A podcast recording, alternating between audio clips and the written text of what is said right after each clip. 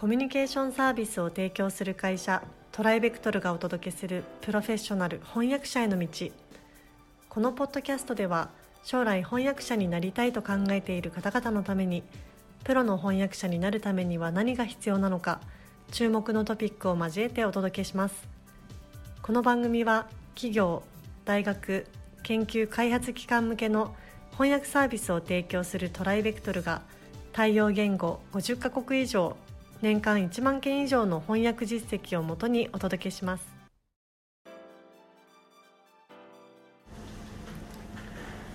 えー、皆さんこんにちは、えー、トライベクトルの稲柳です、えー、プロフェッショナル翻訳者への道、えー、今回もスタートさせていただきたいと思います富山さんよろしくお願いしますよろしくお願いいたしまはいす。、あのーまあちょっと本編に入る前にあの昨年ですね、えー、と10月に発売を開始した、えー、と弊社のアート翻訳者養成講座オンラインの方もあのおかげさまで、えーまあ、続々とというかお申し込みをいただいておりましてありがとうございますありがとうございます。あの、まあ、アートというね一つの分野であのプロになろうという方が、えー、とすごく多いんだなというふうに私たちも感じておりまして、まあ、私たちオリジナルのねあのオンライン講座ではあるのでぜひご興味のある方は、えー弊社のサイトからご覧くださいと。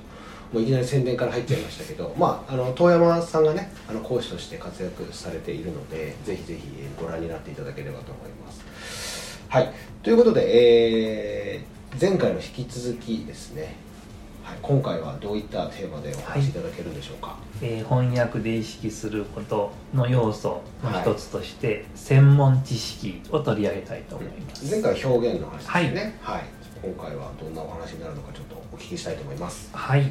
この専門っていう言葉がまたややこしいんですけども、うんまあ翻訳について言えば、例えば IT とか金融とか環境とか芸術、法律など、まあ、分野があるわけですね。はい。その分野は掘り下げていくとキリがないほどのまあ深い世界を成しているわけです、うんうんで極めれば極めるほど奥の深さや幅の広さを痛感するわけですね、そうですね。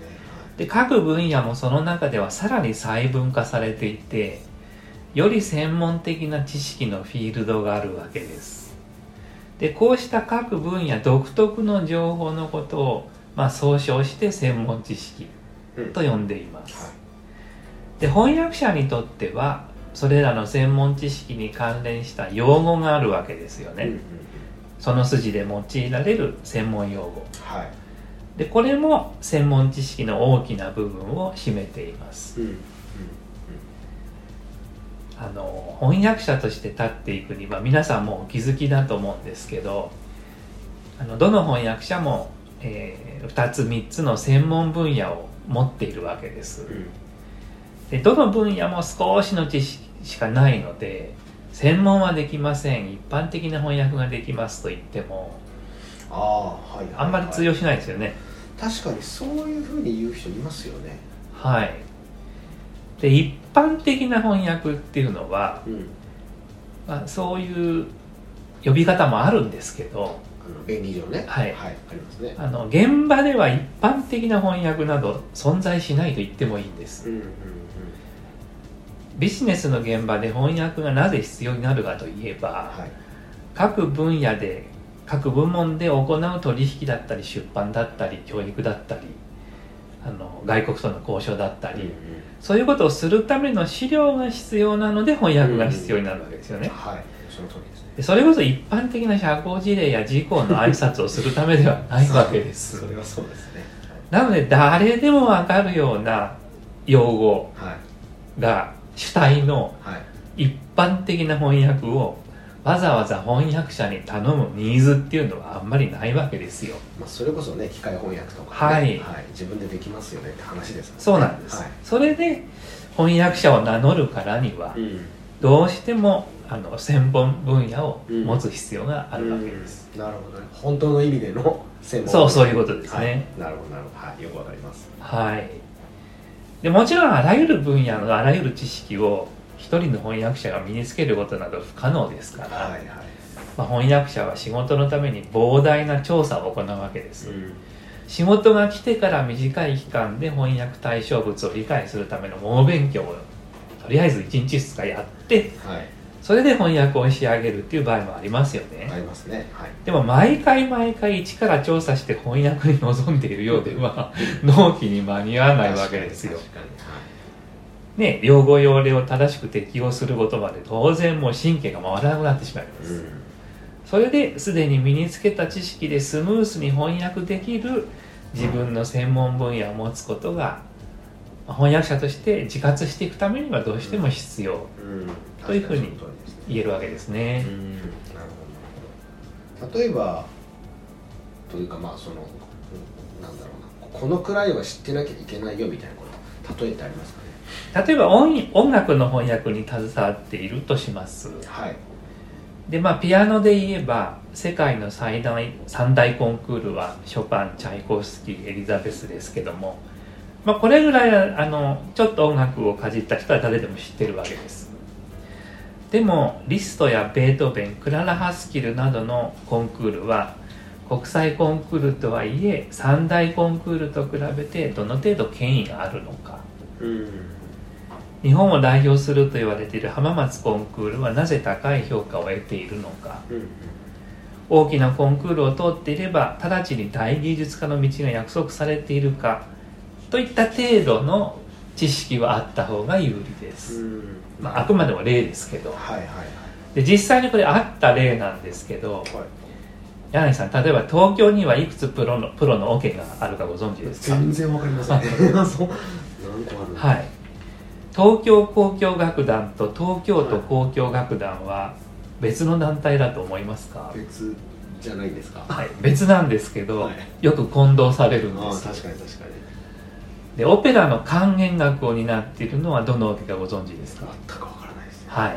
在京のオケが全てオペラの伴奏してるわけではないんですね、でこれらの知識が一応ありますとうん。その都度調査して仕事に臨むよりうんはるかに正確で迅速な作業が可能になってくるわけです。確かにその通りですね。まあ過去の例ですけどこの東京交響楽団と東京都交響楽団が全く別の団体であることについて曖昧な知識しかなかったそれでも優秀な翻訳者があの大きなミスをしたことがあってえこういうところであの知識の底力っていうのはものを言うなということを痛感したことがあります。なるほあと演奏家のプロフィールや楽団の公式記録などはよく翻訳依頼になるんですけどどこうした知識がないと単に字面を追って翻訳するしかないですよね、うんそね。そうなると思わぬ間違いをしたり文章の組み立てが歪んだりしてしまうことがあるわけです、うんうんうん。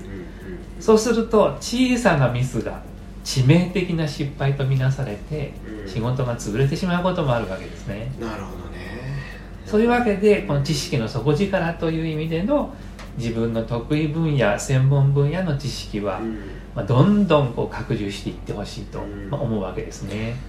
なるほど。まあそこであれですよね、まあ、今回はちょっとああの難しいと思うんですけどじゃあ専門分野はどうやって見つけるんだはい、というのは多分皆さん気になるところだと思うのでまたちょっとそれは別のテはいーマで、あのお伺いしたいなと思ってるんですけれども、これで23本の番組ができると思います。はい、なので、まあ、あの要は専門知識専門分野をきちんと持ちましょうというのがすごくう仕事に生きてくるよと翻訳には生きてくるんだよっていうことですね今回のお話に関してはいはい、かしこまりました、まあ、あのそのあたりは皆さんもう分かってるようなのかもしれないんですけれども改めてお伝えしているっていうのは、まあ、それだけ実際のお仕事は本当に重要になってくるものそうであるのでね。あのそのあたりは強く意識していただければと思います、はい、ということで、えー今回はここまでとさせていただきたいと思います。富山さんどうもありがとうございました。ありがとうございました。現在弊社ではアート翻訳者養成講座オンラインを発売中です。この講座ではプロのアート翻訳者になりたい方向けに e ラーニング形式でアート業界全般やアートビジネスアート翻訳のポイントアート翻訳の未来についてなど総合的に学習できる内容になっております。ご興味のある方はトライベクトルアートでご検索ください。今回のポッドキャストはいかがでしたでしょうか？弊社では翻訳者志望の方からのトライアルも受け付けております。弊社ウェブサイト翻訳者募集のページをご覧ください。その他ご質問やお問い合わせはいつでも弊社ウェブサイトからご連絡ください。